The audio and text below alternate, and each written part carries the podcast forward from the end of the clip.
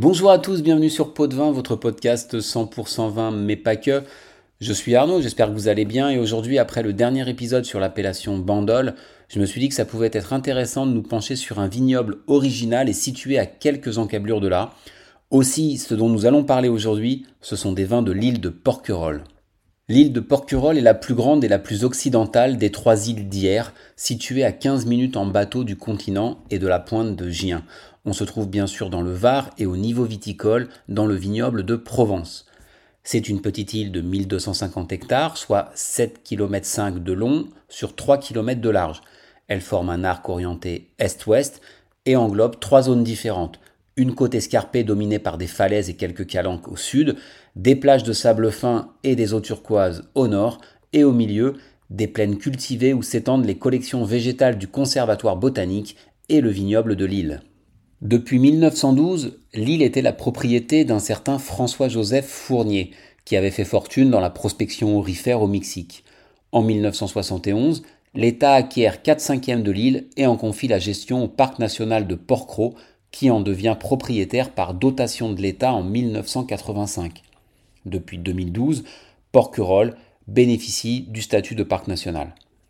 Monsieur Fournier y avait créé un véritable havre de paix, autosuffisant avec des cultures et des arbres fruitiers, mais aussi de la vigne qui servait également de pare-feu aux incendies qui dans le passé avaient ravagé l'île.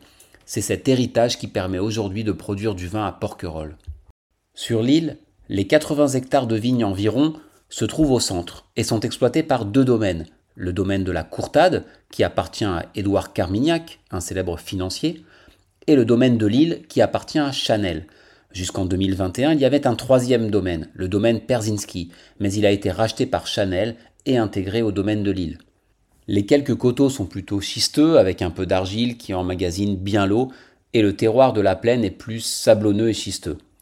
Au niveau climatique, on est sur un climat méditerranéen et maritime, avec des étés chauds et des hivers doux.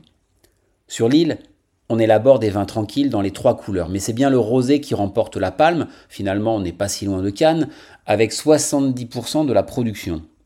Alors commençons par le domaine de la Courtade. Il fait 35 hectares et est cultivé en bio. Il produit des vins à base de Mourvèdre, Grenache, Syrah et pour les rouges et rosés, et à partir de Roll et Sémillon pour les blancs. Il propose trois gammes de vins, les terrasses, un assemblage Mourvèdre Syrah pour les rouges, Roll Sémillon pour le blanc, et à dominante grenage pour le rosé, avec à noter une toute petite part de tibourin, un vieux cépage provençal.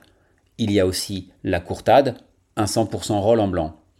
Ils ont enfin un troisième vin plus original parce que c'est un vin qui, une fois vinifié, passe plusieurs mois, entre 6 et 9 mois, à 30 mètres sous la mer. Ce type d'opération n'étant pas autorisé en Méditerranée, ça se fait donc dans l'Atlantique. Il existe en blanc en 100% rôle et en rouge en assemblage 90% Mourvèdre et 10% Syrah. Qu'en est-il du domaine de l'île?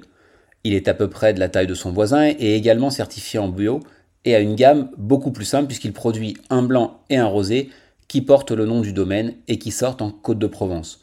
Le rosé est un assemblage de Grenache, Syrah, Mourvèdre, Cinsault dans des proportions quasi équivalentes et un peu de Tibourin également. Le blanc, quant à lui, est un 100% rôle.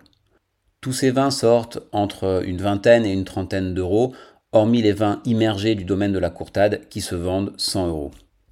Voilà, c'était un épisode assez bref. Si vous passez dans le Var cet été et que vous avez l'occasion de déguster les vins de l'île de Porquerolles, surtout n'hésitez pas, ce sont d'excellents vins qui restent confidentiels. C'est vrai, la rareté, l'originalité et surtout le soin apporté à l'élaboration de ces vins à un prix, mais bon, je pense que ça vaut le coup au moins pour voir ce que ça peut donner, d'autant qu'ils se marient parfaitement avec la cuisine méditerranéenne. Nous, on ne s'arrête pas et dans le prochain épisode, nous partirons pour un long voyage qui nous conduira en Australie.